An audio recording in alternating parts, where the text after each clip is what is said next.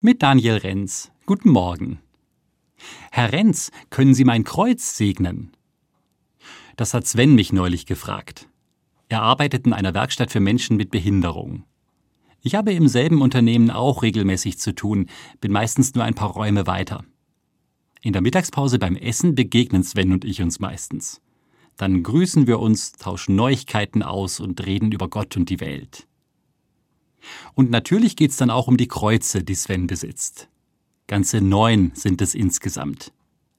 Die meisten haben auch eine Jesusfigur mit dran, sind also richtige Kruzifixe. Die größeren Kreuze hat Sven in seinem Zimmer übers Bett gehängt. Dann, sagt er, wacht Jesus über ihn, wenn er einschläft und aufwacht. Und ich spüre, wie die Kreuze ihn auch verbinden mit seinen Eltern. Die haben ihm die Kreuze geschenkt. Sven sieht seine Eltern meistens nur am Wochenende. Aber über die Kreuze im Zimmer ist er immer mit ihnen in Kontakt. Und mit Jesus. Das passt, finde ich. Das war nämlich schon immer typisch für Jesus, dass er Menschen verbunden hat miteinander, auch über Grenzen hinweg. Eins von Svens Kreuzen ist ganz handlich, nur ein paar Zentimeter lang. Das bewahrt Sven in seiner Brusttasche auf, genau zwischen Handy und Geldbeutel. Dort begleitet es ihn zur Arbeit und auch sonst überall mit hin. Und auch an diesem Kreuz hängt ein kleiner Jesus. Der ist immer mit dabei. Muss sein. Der hält das aus, sagt Sven. Und ich denke, ja, genau so ist es doch. Was Jesus schon zu Lebzeiten alles ausgehalten hat.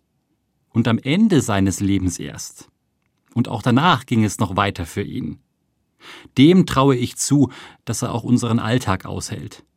So beschwerlich oder banal der manchmal sein mag.